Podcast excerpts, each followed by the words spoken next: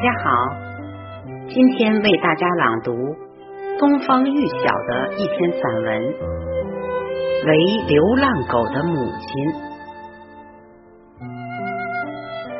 客居曲阳已有三载，朝夕相伴的，除了几千口大人孩子，还有一只可怜巴巴的小黄狗。门卫老姚告诉我。这只小黄狗早我三年即来到此处，算起来至少有六岁了吧。于人而言，六岁还是个婴儿；对狗来说，六岁已是半生。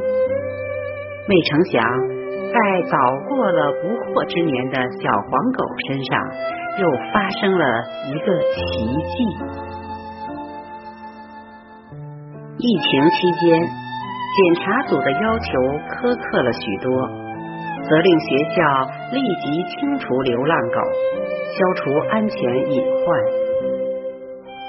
虽然几年来人狗相安无事，然而上级有了指示，就不能不考虑了。一天，我路过大餐厅时。偶尔发现小黄狗在餐厅与绿化带结合处卖力的刨土，当时我没怎么在意，以为它与所有的小兽一样在做着无聊的游戏。奇怪的是，一连几天它都锲而不舍的在那里扒土，直到在墙边挖出一个大洞来。他的反常举动引起了我的警觉。小黄狗花这么大的力气去完成这项大工程，到底干啥子用呢？于是，对一向视而不见的小黄狗平添了几分好奇。每次路过，都要去瞧瞧那个狗洞。说是小黄狗，不是说它年纪小。而是说它身价小，它黄毛、尖嘴、大尾巴梢，猛一看酷似一只黄狐狸。平常游荡于餐厅或垃圾池旁，捡拾些残羹冷炙以果腹，或出没于浓密的绿植丛中，独来独往，寻寻觅觅，很少听到它的叫声。有一种神龙见首不见尾的神秘，见了人马上躲避，保持着一定的安全距离。好在他的表情比较温和，总是一副低眉顺眼的样子，不讨好谁也无敌意。只是那条扫把似的大尾巴，似乎永远都是垂地的。我多么希望它能把那条漂亮的金尾巴卷扬起来，那样的话一定会特别漂亮。或许作为一只流浪狗，它的姿态是对的，这符合它的生存哲学。疫情得以控制后，学校紧张有序的开学了。几天后。再见他时，发现突然胖了许多。校园的动物世界里，不光是小黄狗，譬如麻雀、斑鸠、花喜鹊等，也因开了学，有了充足的食物，都会发福。不过，我还是有点疑惑，这小黄狗莫不是怀孕了吧？我把这个猜想说给爱心满满的小赵老师听，不料他斩钉截铁的说：“这怎么可能？它是一只小公狗啊！”哦，是这样，我只好闭嘴。可就在当天傍晚，环卫组的张师傅突然惊呼：“快来看，快来看呀！”小黄狗生崽了！呼啦一下子围观了一大波的人，小赵老师也跑来了现场。吵杂的人群，惊吓了小黄狗，它从洞中窜出，一边跑一边嚎，没跑多远又停下来，更加歇斯底里的狂叫，生怕众人伤害了他的孩子。小赵老师安慰他说：“别怕，我们不会伤害你的小宝宝的。”小黄狗听懂了他的话，狂吠声变成了呜呜声。我转脸问他：“你不是说小黄狗是公狗吗？”他笑着说：“他义务喂了小黄狗多年，还没在意它是公狗还是母狗呢。”此时，张师傅已从洞里掏出了小狗崽儿，一数，天哪，竟然有四只！有人疑惑的问：“这小黄狗孤零零一个，怎么突然就生了一窝小狗狗呢？”张师傅说：“几个月前，我看到有一只小黑狗在校内里转悠，可能那只小黑狗……”就是四只小狗的父亲了。不信你看，这几个小狗的毛色都是黑里带黄的。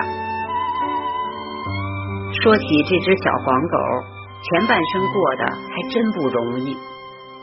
令人欣慰的是，生命中有了一次美好的遇见，且老来得子，也算是狗生中的一大幸事了。真的可喜可贺呀！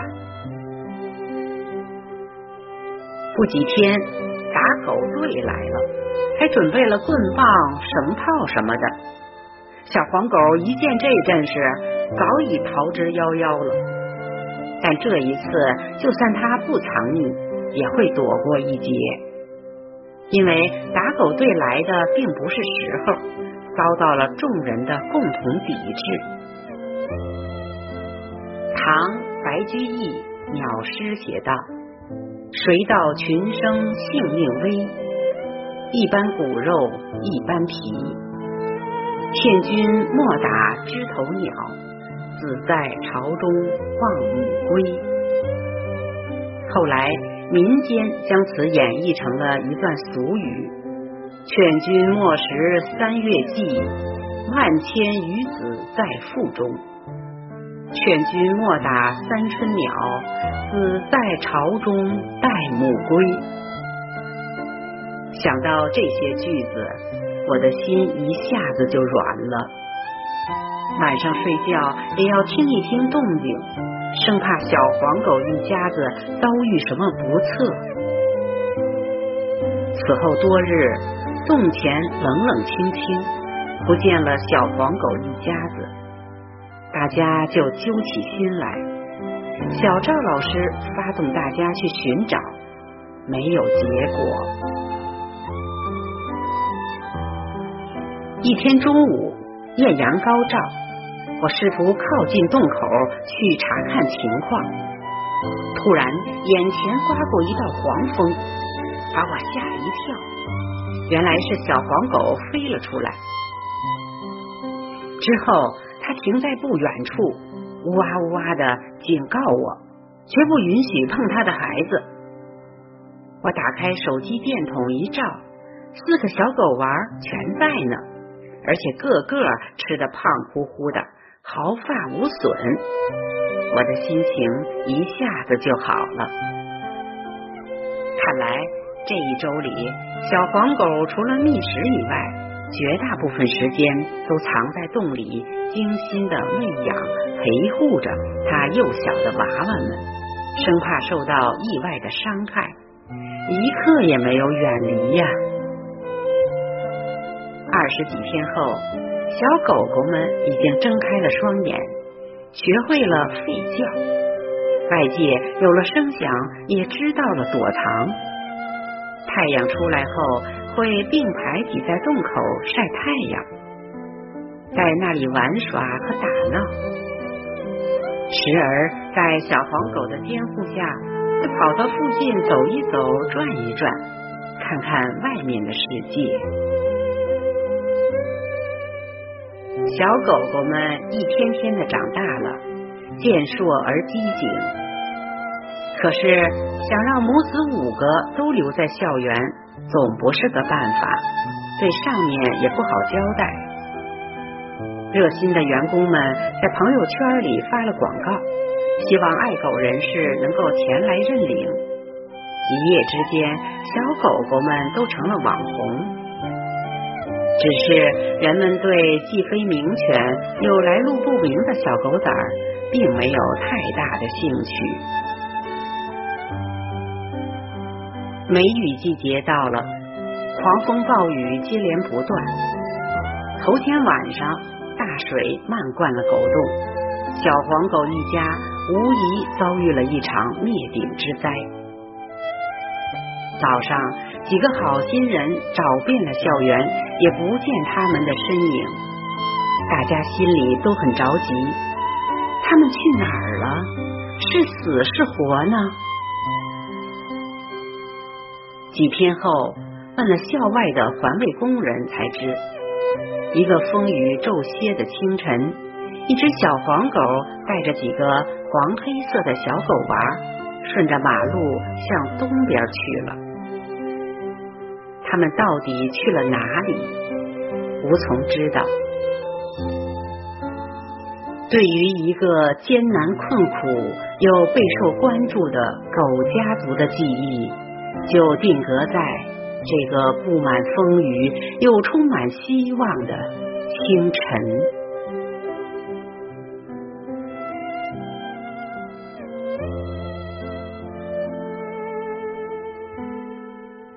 朗读者琪琪，感谢您的收听，再见。